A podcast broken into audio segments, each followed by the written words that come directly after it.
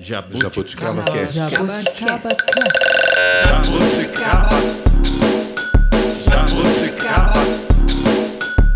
Jabuticaba Cast. Jabuticaba Cast, o sabor das experiências da maturidade. Uma produção dos jornalistas Francismar Lemes e Cristina Matos e dos produtores Gisele Mendonça e Luciano Galbiati, do Fábrica Estúdio.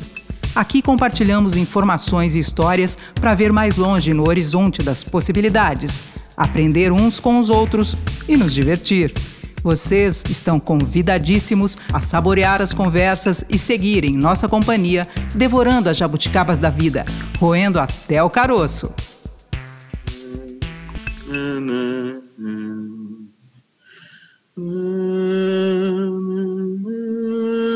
E Deus disse a Noé: Faça um backup, que eu vou formatar. Muito bem. Oi, gostou dessa? Faça um backup que eu vou formatar.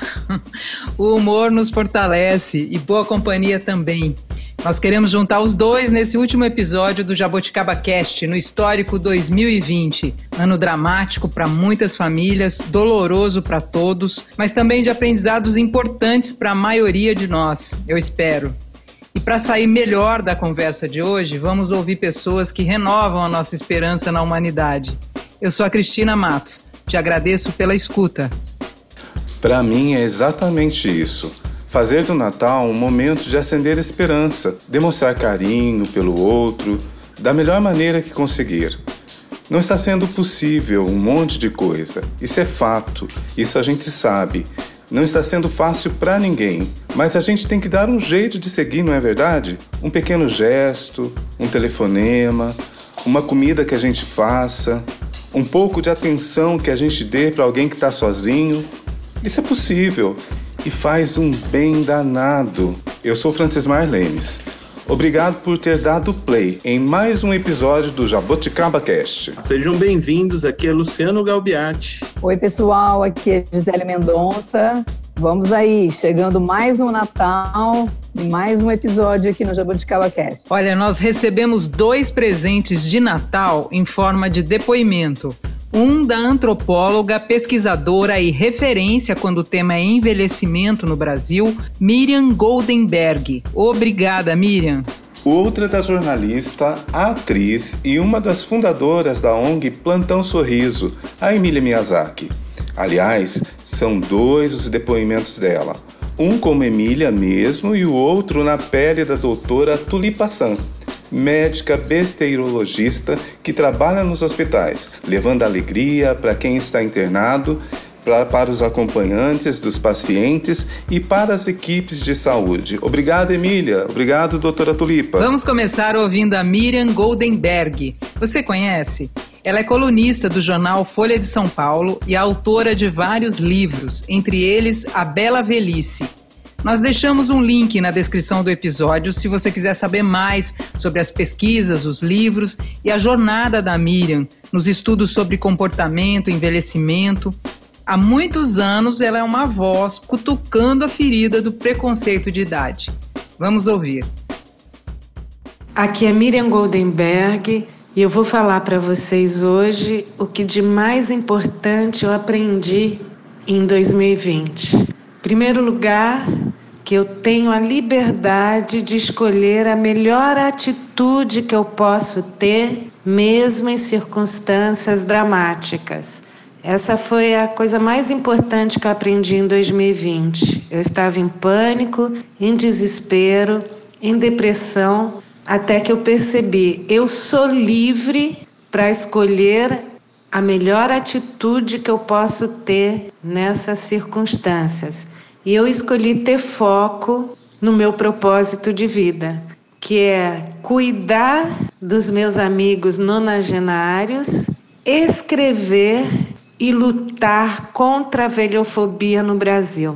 Desde 15 de março de 2020, eu tenho dedicado todo o meu tempo para proteger, ajudar e cuidar os meus melhores amigos, que todos têm mais de 90 anos. Falo com eles todos os dias, faço atividades com eles todos os dias, escuto, principalmente escuto o que eles querem dizer, o que eles precisam dizer e o que eles mais precisam, e junto com eles compartilho inúmeras atividades que dão alegria e motivação para eles levantarem da cama todos os dias e eu também. Então, aprender que mesmo nessa circunstância eu tenho força, energia e coragem para fazer coisas boas e belas, principalmente junto com as pessoas que eu mais amo, que são os meus amigos nonagenários. A segunda coisa importante que eu aprendi em 2020 é como é importante aprender coisas novas todos os dias. Principalmente aprender junto com as pessoas que eu amo.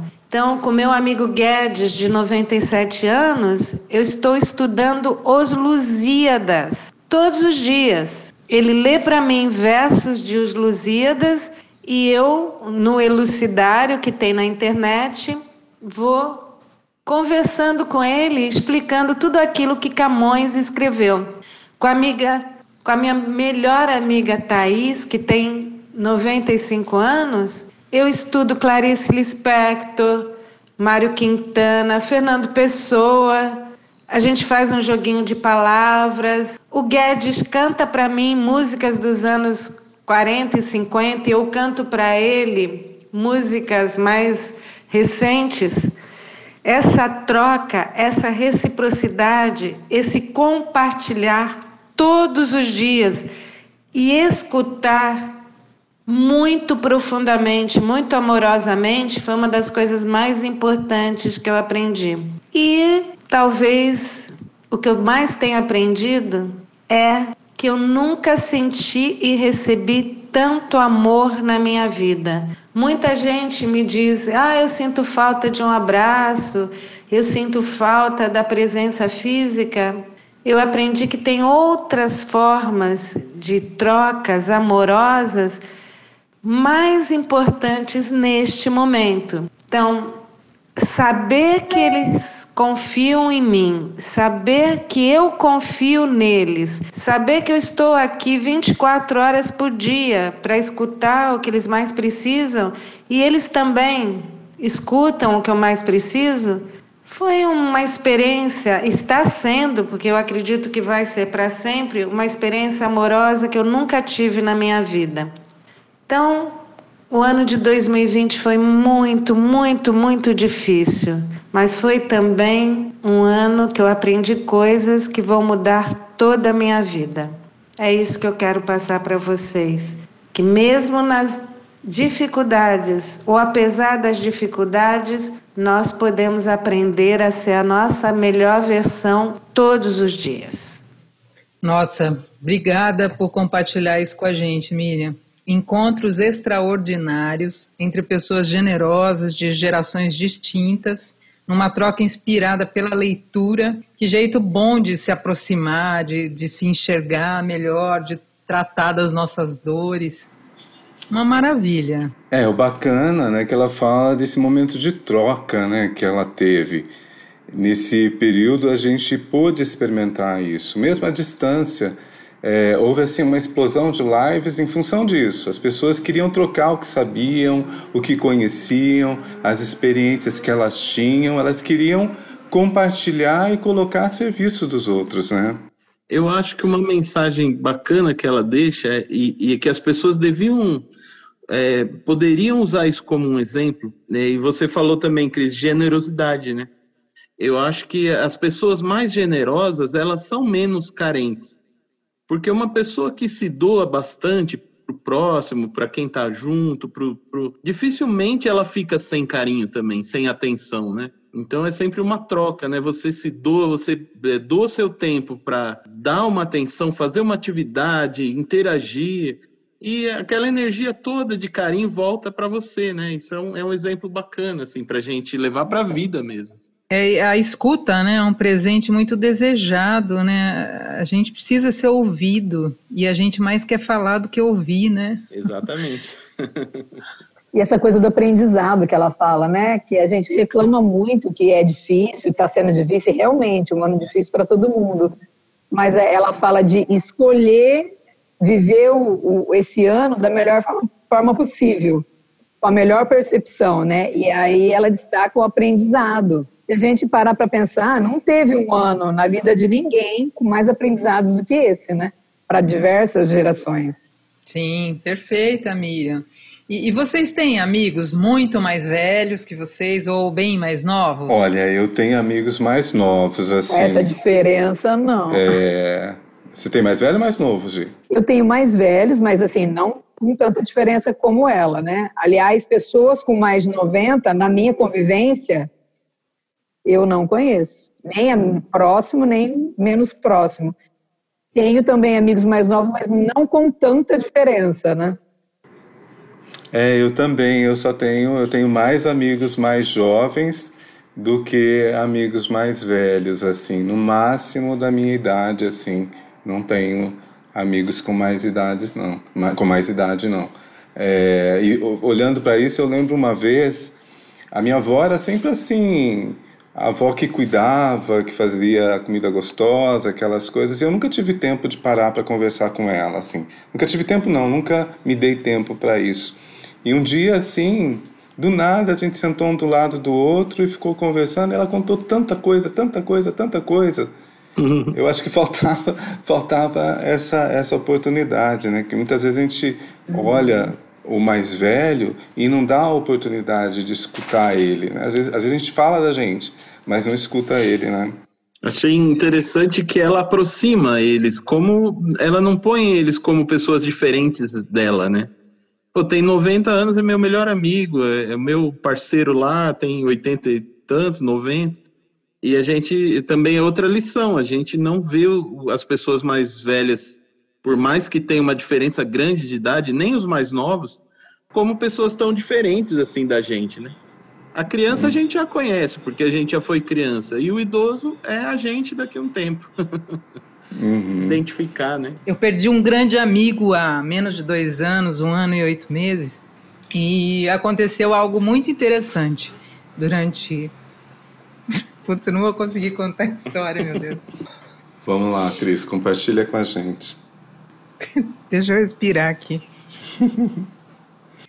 Eu perdi um, um, grande amigo há um ano e oito meses, um grande amigo mesmo.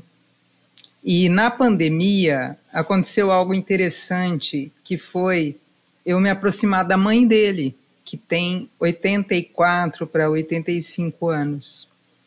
É, ela está sozinha em casa e tal, tem a filha dela, mas a filha trabalha, ela estava sozinha, e eu tenho a minha mãe aqui, e eu trabalho, e a minha mãe também fica muito sozinha. Então a ideia inicial era juntar as duas, né? Eu comecei a buscá-la nas tardes de sábado, pegava no começo da tarde lá para elas ficarem conversando, fazer crochê, tomar um lanche juntas. E eu convidei no começo pensando, né, ah, eu vou deixar as duas ali e vou fazer outras coisas que eu quero fazer. Mas eu comecei a participar das conversas desse encontro e eu fico agora o tempo todo com elas. E nós tivemos conversas assim muito boas, muito boas. E, e ela tem o, o, o filho dela, esse meu amigo, né? Ele, ele ria como ela ri. Ele, eles falam meio parecido, sabe?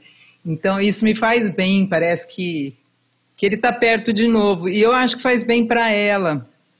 E, e pensando aí nessas coisas que a Miriam contou, é, foi uma coisa que aconteceu assim, demorou para eu, eu perceber isso, né? Mas eu, eu ganhei uma amiga, não era tão próxima dela, claro, frequentava a casa e tal, mas a gente né? Não tinha essas conversas que a gente tem agora. E foi muito legal, porque eu acho que foi bom para a solidão de todos nós. Todo mundo está um pouco sozinho na pandemia, né? É, mesmo a gente que faz um, um, monte de coisa. Então foi gostoso, está sendo gostoso. É, inclusive, é, ela vem mais um sábado, vem, nós vamos nos encontrar ainda esse ano e eu vou, vou falar isso para ela. Será que ela e a minha mãe topam estudar Clarice Lispector comigo? Talvez os que legal. Ai, Eu acho que vai ser bom, hein? Você colocar isso na roda. É, a gente precisa fortalecer né, essas, essas relações. É, a Cris está contando né, dessa, de- dessa ponte que, que ela fez entre a, a mãe do amigo dela e a, a própria mãe, que ela acabou se envolvendo na história. Eu me lembrei de um filme, um filme não, é uma animação espanhola, chama Rugas. Ele é dirigido pelo Inácio Ferreiras e ele conta a história de um homem com Alzheimer. E quando ele chega num, determinado ponto da doença, o filho leva ele para viver numa casa de convivência de idosos. E nessa casa tem um andar de cima para onde vão os que estão mais doentes, né? Então é um mito para quem está no andar de baixo. Olha, né, quem vai lá para casa para o andar de cima não volta mais. Todos ficam com medo do andar de cima. E esse esse homem ele chama Emílio, ele conhece o Miguel.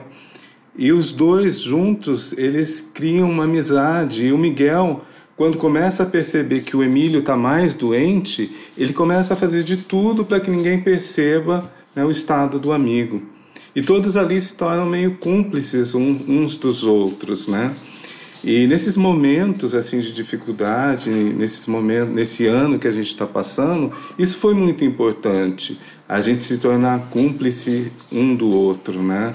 É, mesmo à distância, a gente olhar para a dor do outro, a gente olhar para o sofrimento do outro, a necessidade do outro e tentar fazer o melhor possível para tornar a vida da, da outra pessoa melhor, né? É isso aí. É Certeza. ter conversas de verdade, né? Não aquela conversa, e aí, tudo bem, tudo bem? Sim, tudo bem, estamos aqui e tal, fazer alguma piada e tal, e pronto, né? Mas você realmente conseguir se abrir, né? E também estar aberto para ouvir o outro, né? É isso, o distanciamento não impede, né? Que é como a Miriam falou no depoimento dela. Você acha outras formas de se relacionar, né? Até mais profundas do que estar presente fisicamente, né? É, e Muito sobre legal ter amigos história. mais jovens, sobre ter amigos mais jovens, né? Porque é bom mesmo a gente ter isso, né? Esse encontro de gerações é, é rico para todos nós, né? A gente sai das nossas bolhas, né? É. E o, o Francis falou que tem os amigos mais jovens aí, aqueles que você toma corote com eles, né, Francis? Eu aprendi a tomar corote com eles. Ai, ai. Mas amigos mais novos eu também tenho, viu? Eu tenho bastante também. Pessoas assim que, que falam, cara, quando você tocava na, na, na banda tal, eu, eu era criança, mas eu ouvia da janela do bar e ficava ouvindo aquele som, vocês são, você é uma lenda. eu, eu me sinto velho, mas eu acho barato a, a ideia. assim. Pessoas que, que Ah, vêm admirando, que tem uma ligação, que tem a mesma sintonia, mas são de gerações diferentes, né? Isso é legal. É, mas quando é de amizade, por exemplo, né, lembrei de uma outra história, né? Esse ano, lá no começo do ano, uma amiga minha, que tenha mais ou menos a mesma idade, ela falou assim: Puxa, olha, tem uma pessoa tão legal, é uma menina, ela tem 20 anos, ela é sensacional, ela é tão inteligente. Contou a história de vida da menina, uma história muito triste, muito dura. Mas hoje, olha, ela ganhou uma bolsa para estudar fora e ela fez um projeto de pesquisa maravilhoso. Ela é cientista, ela descobriu isso e aquilo. Você tem que conhecer. E aí, qual que foi a minha reação? Ah, mas por quê? É para eu entrevistar? Você pensou fazer uma, uma coisa com ela? Ela, não, só para você conhecer, porque é uma pessoa legal. Uma nova amizade. E preciso conhecer essa menina, ó. Passou o tempo, não conheci. 2021. É, As melhores amizades são essas, né? Não importa a geração, não importa a idade. É aquela amizade que você sente a sintonia independente da idade, né? Que é o que está acontecendo com a minha amiga e essa menina, né? Elas são amigas. Aham. E ela estava me querendo Aham. levar para a roda e eu não estava entendendo. É verdade. E, e o Natal de vocês, como é que acontece esse encontro das gerações da família em casa? O Francis falou, né, que ele ele não tinha tempo para a avó, que ele demorou para dar um tempo para ouvir a avó. Como é que é no Natal? A ocasião do Natal é uma ocasião de escuta? Eu tinha, eu tenho, eu tinha o avô, meu avô materno, ele sempre ia nos visitar, né? Ele eu morava no Mato Grosso do Sul com a minha família e ele em São Paulo, então no Natal era a época onde ele ia nos ver, tal, matar a saudade da filha, tal, da família. E ele era um pernambucano, assim, muito, muito tranquilo, muita gente boa. E ele já chegava, já tinha que armar a rede para ele, assim, aí ele deitava na rede e começava a contar história. Mas contava história, contava história com aquele sotaque nordestino, assim. Puta, mas a gente ficava do lado dele, assim, ouvindo. É uma lembrança muito boa, tá, sabe? De, de, dessa época, assim. É ficar ouvindo o vô, as histórias dele, o jeito que ele contava, com uma, uma poética bonita, assim, sabe? Aquela, aquelas palavras, aquele jeito, assim, que te envolve na história. Ele conheceu o Lampião, encontrou com um bando de Lampião. Então ele contava as histórias de Lampião no sertão quando encontrou ele, que eu saí para buscar água, e mamãe falou, vai lá, pega água, e quando eu estou saindo, era uma emboscada assim, uma rua assim, aí chega o bando e fala, qual o seu nome? e ele contando a história, é um barato. Que legal, que delícia. Ele está vivo? Não, não, ele faleceu faz, faz umas décadas já. Olha... Ele é muito saudoso, era uma pessoa muito especial. Assim. E o seu, Cris, como que era o seu Natal? Ah, então, eu, eu tava me tocando, né, que vai ser, esse vai ser o primeiro Natal que eu vou passar na minha casa. Eu sempre fui filabóia na casa dos outros, no Natal. Os meus natais de criança sempre foram na casa da minha avó materna, Edith, em Tapetininga, no interior de São Paulo, né? E a gente varava a noite conversando. Eu lembro, assim, deles contarem muita história e contar piada e todo mundo dar risada. Minha avó cozinhava muito bem, né? Era uma coisa simples, né? Cuscuz paulista, frango assado, leitoa, farofa, maionese, arroz de festa. Hum, delícia. E era uma família grande, né? Que a, a minha mãe, três irmãs e, e dois irmãos a minha mãe tem, né? E juntava muita gente. Então era, era muito gostoso. E eu estava tentando puxar pela memória assim se eu tive algum alguma árvore de Natal chique, porque meu irmão esse dia me mandou uma, uma foto da árvore dele, uma árvore gigante, maravilhosa e tal. E eu estava tentando lembrar das nossas árvores, né, de criança. E eu não lembro de nenhuma chique, não. A gente teve muitos altos e baixos, mas eu lembro da gente fazendo a árvore de Natal com galho seco enfiado numa lata de tinta cheia de areia e colocando colocando bolinha de algodão, né? E, uhum. e as bolas coloridas. E eu achava lindo aquilo. É, meus natais foram muito bons, viu, de criança. E a Gisele? Conta aí, Gisele. Eu tenho um pequeno trauma. é, eu tinha uma vontade de ter ceia. E na minha família, a gente passava na, na avó paterna e o ano novo na avó materna. Mas era assim, era só almoço. Não tinha ceia.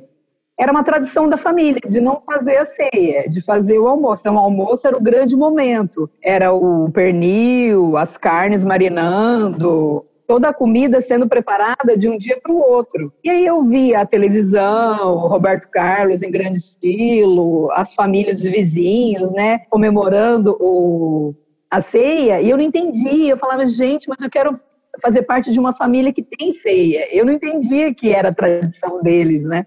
E aí no outro dia era super legal, aí vinham os primos, era o almoço, era a sobremesa, era o panetone, mas depois, mais tarde, eu vim entender que isso fazia parte da tradição deles, que meus avós é, paternos eram imigrantes portugueses. E aí, mais tarde, eu entendi que em vários lugares da Europa não tem tradição de ceia. Então, era uma coisa que eles trouxeram. Bacana é que a gente pode mudar a história, né? Então, hoje eu valorizo muito. Eu, com as minhas filhas, eu faço a ceia e eu levo a minha mãe a fazer também. Então, mudou tudo. Eu faço do jeito que eu fiz. Bom, eu falei o lado bom, mas é claro que também tem o lado, né? A família toda reunida ali. Meu pai gostava de tomar um gorozinho, um corote.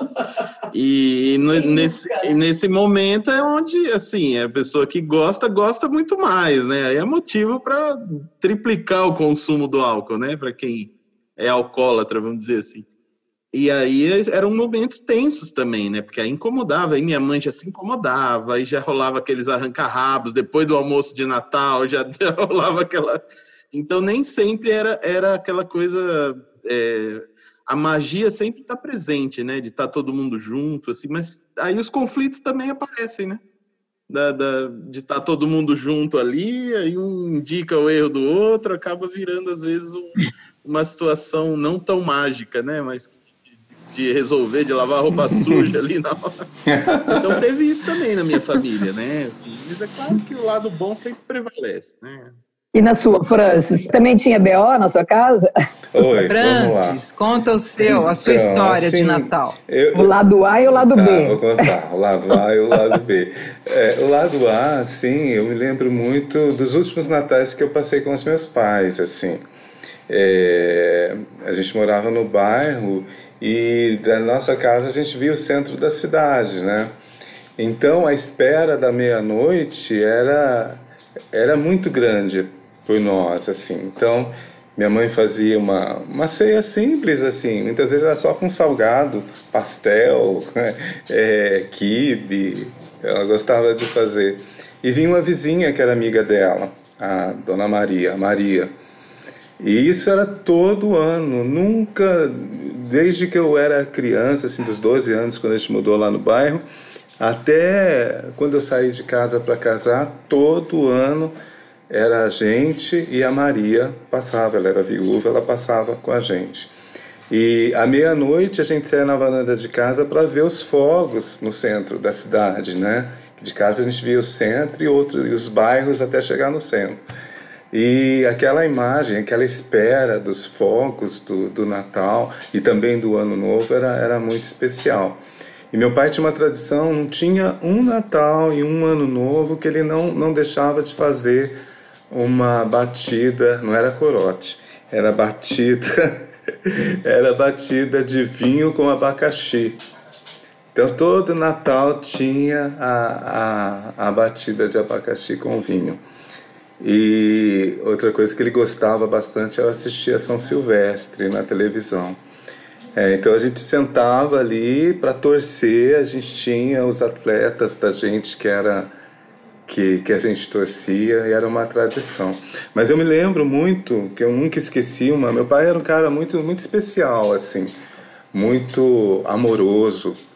E uma época, um dia perto do Natal, apareceu um cara lá em casa um rapaz falando que tinha, tinha vindo procurar emprego aqui em Londrina, era do Mato Grosso, e tinha perdido dinheiro, não tinha dinheiro para voltar e estava pedindo, pedindo, pedindo ajuda, né?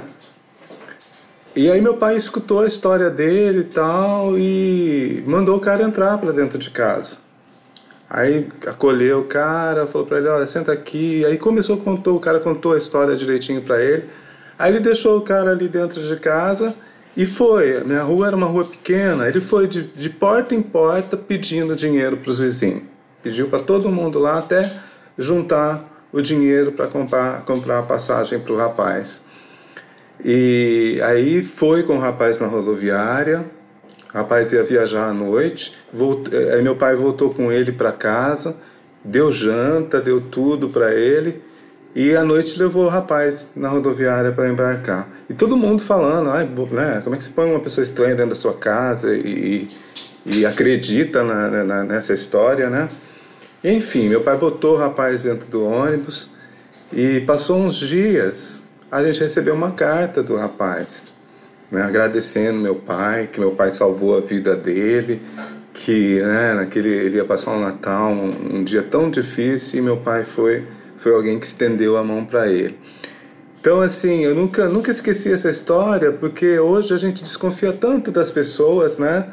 E né, não tem coragem. De, e eu falei, nossa, e sempre eu me lembro dessa história que, que para mim foi marcante. Foi uma história de Natal, assim. Uhum. É a minha uhum. história de Natal. Legal. Mas também teve muito BO também na, na minha família, muita, muita confusão, muita gente que bebia umas a mais, e, né? e fica, fica assim, fica sincerão, né? Sincerão. Mas história linda do seu pai. Agora vamos ouvir uma mulher madura que está sempre nos lembrando como é importante saber rir e fazer os outros sorrir, mesmo nas piores situações. é transformador e poderoso. Ela é uma das fundadoras do Plantão Sorriso. Depois a gente vai deixar um link na descrição do episódio para vocês conhecerem mais sobre o projeto. Vamos lá? Oi, tudo bom? O meu nome é Emília Miyazaki, eu sou jornalista e também faço parte do Plantão Sorriso, que é uma organização daqui de Londrina que leva a alegria do palhaço para o ambiente hospitalar. A proposta do plantão é justamente aliviar esse impacto negativo da internação é, junto às crianças que estão doentes.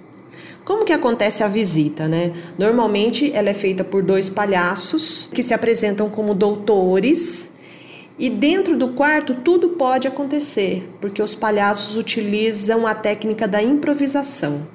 Então os palhaços, os palhaços eles seguem um roteiro básico, eles sabem que eles estão ali no hospital para passar uma visita médica, para fazer visita aos seus pacientes.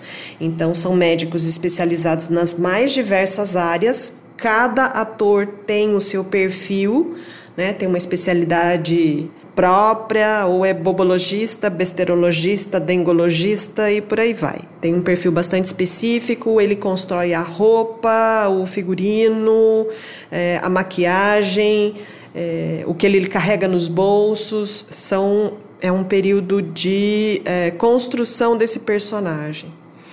E tudo que vai acontecer lá dentro do quarto vai depender do estado físico e emocional da criança. Se a criança é muito pequena, vale tocar uma música. É, se ela está dormindo e os pais ou o acompanhante acordado, vale passar visita para ele, ou a equipe de saúde, ou às vezes não é a criança que está precisando de uma visita médica dos palhaços, mas sim a equipe ou os pais. Então, este ambiente todo que vai determinar como a visita vai acontecer. Então, é preciso muito talento, né? Então, eu, eh, a gente sempre fala que não basta ser ator, tem que ser palhaço. Não basta ser palhaço, tem que gostar de criança. E não basta gostar de criança, tem que lidar com esse ambiente tão adverso que é o ambiente de um hospital, né?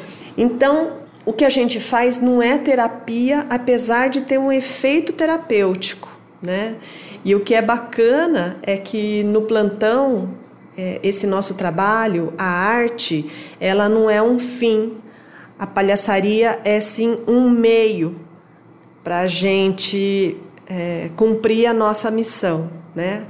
Então, é, a gente trabalha para resgatar o lado saudável da criança e isso é muito visível, porque quando os palhaços chegam no quarto, as crianças que estavam chorando, elas param, as crianças que estavam prostradas, elas já ficam sentadinhas.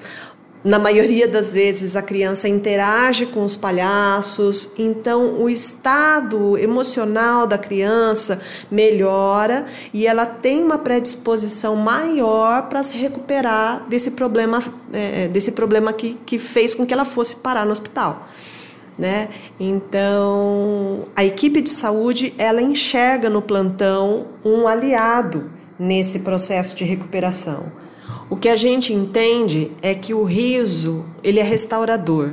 Além da sensação de bem-estar, né, a presença dos palhaços contribui para a melhora do ambiente, ele recarrega a energia e quando o palhaço vai embora, esse eco da, da energia boa, do, do riso, é, é fica, fica no ambiente. Então, é, a energia que fica é uma energia muito positiva. Uma médica disse para gente: quando uma criança ri, ela está curada. A gente já ouviu enfermeiras falando que o período de internação diminui com a presença dos palhaços.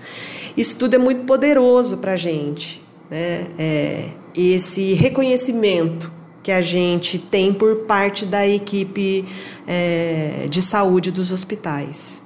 Eu faço parte do plantão há muito tempo e todo esse tempo no plantão, essa convivência com os palhaços, ela tem me ensinado muito, né?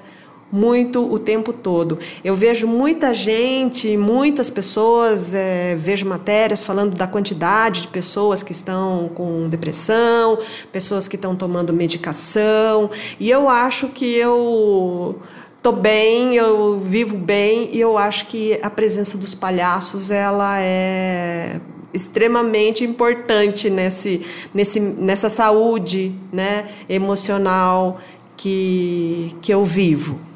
Tem gente que acha que o palhaço tá fazendo piada o tempo todo e tá rindo o tempo todo, mas é claro que não é assim, né? Todo mundo tem problema, todo mundo passa por problema. A gente está vivendo um ano muito desafiador, esse 2020 está sendo tá sendo nossa, é incrivelmente difícil, né, para muitas pessoas, né? Mas eu acho que a maior lição é justamente a forma leve que o palhaço tem de enxergar as coisas. Acho que isso é, é, é uma coisa que eu tento trazer para a vida, sabe? Para minha vida, né? Ele vê cor nas coisas, ele vê beleza, ele vê esperança em tudo. E eu acho que isso é um aprendizado muito grande que a gente tem que ter para a gente também. O palhaço ri e faz rir com os dramas dele, né? Então ele cai, ele levanta, ele cai de novo, ele levanta, ele cai de novo e ele segue em frente. Eu acho que a gente tem que aprender com ele porque é por aí que a coisa vai, né? Olha só, gente, a Emília é uma amiga da vida toda. E nós estudamos no mesmo colégio, a gente cantou junto no mesmo coral da, da, do colégio. Então, assim, a gente se conhece há muitos anos. E ouvindo o que ela tá, tá, tá, tá falando, eu me lembro da Emília adolescente, né? Que eu conheci lá atrás. E como é bom a gente ver no que as pessoas se transformam, no que elas se tornam, né? Isso me faz assim ver que, que o mundo tem esperança, né? Que 2020 tem esperança, 2021 tem esperança, não é? Muito legal a história. Eu também conheço a Emília há um tempão, há menos tempo que você, né? A gente se formou em jornalismo juntas. E eu também conheço essa história de longa data dela com a palhaçaria, né? E vendo ela falar aqui é emocionante essa coisa da saúde emocional, né, que ela atribui a esse esse ensinamento, essa convivência, né, do teatro, do, do, do palhaço. Gostei muito de ouvir, muito bacana o depoimento. É, esse é um trabalho lindo, parabéns, Emília, para, parabéns, Plantão Sorriso. É admirável mesmo o que eles fazem e, e, e tantos outros atores, né, no Brasil a gente tem outros grupos que fazem esse trabalho de, de, de levar o riso, de levar a alegria para um lugar né, que pode ser tão triste como um, um hospital. E é isso mesmo, o riso é restaurador. É isso que ela falou, né, que fica quando a gente, né, tem um, um momento assim muito feliz que a gente dá muita gargalhada e tal, isso fica, né? A gente é, mantém ali remédio, um, né? um estoque de coisa boa, não sei.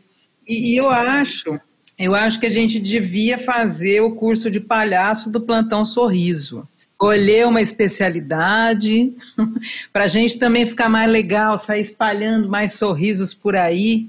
Ô Francis, você seria bobologista, besteirologista ou dengologista? Ah, eu acho que eu sou mais tecnologista. Claro, claro. Certeza. Luciano, besteirologista. Besteirologista. Você, Gisele? Acho que bobologista, então. Né? Bobologista. Acho que eu seria besteirologista também. Besteirologista, é. Mas é verdade, eles dão curso né, de palhaço. Eu já pensei em fazer em nome da saúde emocional mesmo, eu acho que a gente precisa legal. trabalhar isso, né? Leveza. É.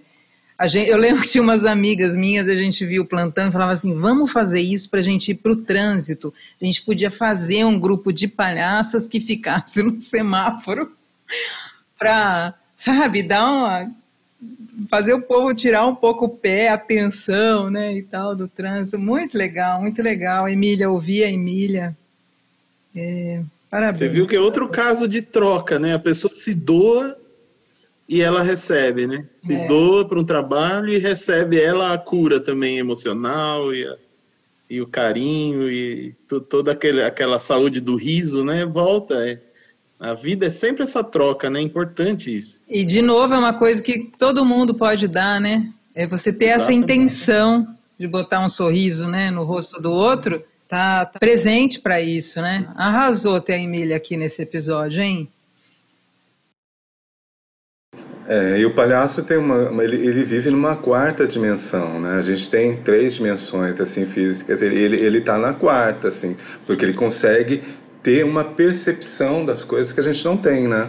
Ele trabalha com, impro, com improviso, então ele tem que entender a, a, a realidade que ele está para dar uma resposta para essa realidade, né? Engraçado, é, falando agora, eu lembrei no momento do palhaço no circo o circo ele tem todos os elementos. A hora que entra o palhaço, parece que todos ficam na mesma sintonia, né? É a avó, é a criança, é o adulto. Eu acho que o palhaço tem esse poder, né? É verdade, é verdade. Todo mundo fica no mesmo estado, né? O mais velho, a criança, todo mundo fica no mesmo estado. Bem, bem, bem percebido, José. É isso aí. E o, a gente hoje tentou trazer um pouco de humor desde o começo, né? É, lembrando alguns memes aí, né? O, como que é, Francis? Faço backup que eu vou formatar, Deus disse a Noé. Exato. E, e o próprio isso. título, né? Uhum. Eu trouxe o pavê, vai ter o Natal, também está aí nas redes. É, lembra Tem de aquele mais do algum? Jesus, né? Jesus na ceia, na, na, na live, né? Todos estão me ouvindo. Todos estão com o Tá som. todo mundo me ouvindo? ai, ai. Olha, eu escolho esse aqui. Olha, no Natal desse ano eu vou parecer BBB. Vou me arrumar para dar um rolê na sala. Você vai mesmo? Vou, vou me arrumar para dar um rolê na Faz sala. uma live. Olha lá. É, manda foto. Ai, ai, ai. Tem a do Papai Noel, né? Papai Sim. Noel com saco nas costas. Esse ano eu não vou. E vai ter pavê na casa de vocês? O que, que vocês estão aprontando aí para ceia? Olha, a Sônia falou que vai ter pavê. Ela disse que vai fazer um pavê de ab... Verdade, pavê de abacaxi. Pavê de abacaxi, nunca comi esse, hein? É, ela disse que Aí uma fazer. coisa que eu nunca fiz, pavê. Não é uma tradição Eu na já minha pedi pra minha mãe passar a receita pra ela e ela não fez. Minha mãe faz um pavê É, com aquele com bolacha uma champanhe. história com que é pavê. legal, gente. A gente também vai ficar aqui, é, bem um poucas pessoas, né? Minha mãe mora em Cambé, então a gente provavelmente vai na casa dela, não vai aglomerar. Mas sabe o que, que eu estou sentindo? Que apesar de muita gente né, passar o Natal não sozinho, mas em poucas pessoas, com a própria família, não reunir primos e muitas pessoas, eu tenho pelo menos uns três amigos me falaram isso, que eles estão gostando. Porque, assim, para muita gente, o Natal também tem uma pressão, né? A pressão do presente, a pressão de estar bem com todo mundo da família, e nem todo mundo está bem, né? Às vezes você não está bem com um, com outro, e aí você tem que encontrar. Eu acho que causa uma saia justa. Eu, eu senti assim que esses amigos que falaram, nossa, eu estou gostando da ideia da gente fazer um Natalzinho bem tranquilos em casa. Aí, ainda a gente deu risada, né? Nossa, somos antissociais, né? Porque estamos gostando até do fato de não, não reunir tanta gente. Mas eu acho que também é bacana, né? Uma, pode ser uma experiência diferente de você interiorizar mais, fazer um Natal verdadeiramente você com você mesmo, de refletir mais. E às vezes com muita gente você não conhece, não consegue, não consegue espaço, né?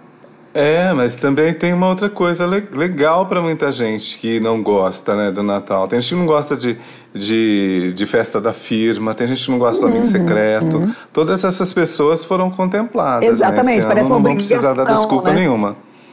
Aham, É, tem um ingrediente de estresse aí, né, nesse fim de ano. Às vezes você tá lá, você tem que terminar, entregar um monte de coisa no trabalho, tem que viajar e tem que cuidar da viagem, não comprou os presentes, blá, blá, blá. eu, né, que sempre passei fora, tinha realmente tinha esse estresse. Eu, eu tô sentindo É, essa tô sentindo diferença também. também. Mas nós falamos tanto de comida, né, Francis? Pois é, né? Falando em comida, gente, chegou a hora de ouvir a doutora Tulipa San. Ela é médica besteirologista do Plantão Sorriso. E ela tá de folga essa semana. E só pensa, sabe no quê? Só em comer. Alô, alô, tá funcionando? Olá, boa, boa- bom dia, boa tarde, boa noite. para você que não me conhece e que não está me vendo, claro, é óbvio. Ai, eu sou a Tulipa San, eu sou médica besterologista do Plantão Sorriso e para mim é uma honra estar aqui com vocês, é, queridos podcastianos. É, os meninos aí falaram para eu dar dicas de como levar uma vida mais leve. Bom, para mim já é um paradigma este, porque visto que é uma, uma coisa que eu amo fazer é comer, gente. E agora, nesse final de ano, como levar uma vida mais leve é mais difícil ainda, porque nós temos as festas de fim de ano, aí tem panetone, tem rabanada, tem peru, tem pernil. E no meu caso, não sei se vocês estão me vendo, é claro que vocês estão imaginando, porque estão me ouvindo. Eu sou japa. Então, para mim é muito importante ter um sushi, um sashimi, um onigiri, um yakisoba, um yakimeshi sabe? Então é, é, é, tipo meio que impossível pensar em uma vida mais leve até dezembro. Porém, em janeiro, aí você pode pensar em alguma coisa de como ter uma vida mais leve, visto que você já comeu tudo e você está agora o quê? Com peso na consciência, né, minha querida? Então, para ter uma vida mais leve, pegue este peso na consciência e jogue no lixo. Hum? Jogue no lixo como uma fruta, como uma banana, beba muito líquido e seja feliz, tá bom? Beijos. Tá bom, doutora Tulipa. Um é beijo. Tudo bem. Vamos tratar de seguir essa recomendação. Jogar o peso né? na consciência. Jogar o peso é, na consciência. Melhor recomendação, né? O que, que a gente precisa para ser feliz em 2021? Vacina. Boa pergunta, hein? Vacina. Vacina em primeiro lugar. É. Se cuidar apesar da vacina. Ah, é, se cuidar. É, juízo. Acho que também a gente precisa de muito juízo em 2021. Juízo. É, acho que ter empatia, né? Continuar tendo e ter cada vez mais empatia. Para lidar com as diferenças, né? Empatia. Com quem acredita na vacina, é. com quem não acredita. Conseguir rir mais, né? É, empatia é bom. É. Manter a alegria, manter a, a harmonia e, e, ver que a vida, independente do lado externo, a gente tem a nossa essência, a nossa vida interior, que ela está sempre florescendo, sempre tem ideia, sempre tem coisa boa vindo, né? Não perder o contato com o lado bom da vida, né? tentar tirar o, o positivo de todas as situações e onde a gente pode crescer, onde a gente pode aprender, onde a gente pode ser feliz, onde a gente pode compartilhar, sempre vai fazer bem, né? Se doar um pouco para o próximo é sempre bom, né? Que a gente recebe de volta. Isso ficou muito, muito claro hoje aqui nesse, nesse episódio, que é, é sempre uma via de mão dupla, né? Você, você dá e recebe. Então, se você der coisa boa, você vai receber coisa boa também. Legal. É, abraçar, gente. Acho que isso também deve ser uma coisa. Tá todo mundo com saudade. Só se for na, na, com uma roupa de mergulho agora. É. Não, a gente vai ter vai, vacina, vai, vai, vai poder abraçar. Quem vai ser a primeira pessoa que vocês vão abraçar quando puder? Alguém que vocês não puderam abraçar? Ah, minha mãe. Eu penso que eu tô, eu, não, eu tô seguindo a risca, assim. Vejo minha mãe, mas só de cotovelo. Não abraço faz desde março. Ah, eu quero abraçar as minhas tias, que hoje estão no lugar da minha mãe. Que eu só vejo elas assim da varanda ou da rua, vou lá, vejo elas, elas da rua. Então eu quero abraçar elas. Eu espero poder abraçar meu pai, que, que tá isolado, tá, tá numa situação de saúde delicada, assim, né? E espero que ele aguente aí esse tempo para a gente poder conviver mais um pouquinho. Melhoras para ele, Luciano. espero que a gente possa abraçar todo mundo, né? Que a gente está com saudade. Eu também lembrei de algo importante, assim, que é, a gente pensa em pai e mãe em primeiro lugar, mas a gente tem amigos, né? Claro, a gente quer abraçar os amigos, mas especialmente um grupo de amigos que a gente tem em comum até. A gente sempre fez um abraço coletivo. Todos os nossos encontros tinham abraço coletivo, tinha que ter. Então a gente está sentindo muita falta, apesar de ter lives e estar tá no WhatsApp, a gente não vê a hora de dar esse abraço coletivo. 2021 daremos. legal. E acabou, né, gente? O Jaboticaba por esse ano. Bom Natal para todos. Tchau 2020. Vai embora. que 2021 seja melhor. É isso aí. Ai, gente, obrigado, pessoal, pela companhia nos episódios do Jabuticaba Cast. É, a gente se fala, né, em 2021. Combinado? Tchau, bom Natal. Valeu, gente. Valeu por todo ano e por esse episódio aqui que é carregado de emoção, né? Um beijão para todos e até 2021. Quero agradecer todos que ouviram nosso podcast, que ouvem com regularidade ou não, e agradecer essa, essa, esse tempo. E em 2021 estaremos aí com vocês, tá bom? Muito obrigado, Feliz Natal, um ótimo 2021 para todos nós. Vamos cantar? Vamos. Cantar qual? Tem que ser outro. Então é Natal. Então é Natal. Lembra da o Simone, que né? você Simone. fez? É, pode ser essa. Não, pega, pega a Ah, letra. não, mas acho que é Simone. Vamos deixar a Simone. Tá.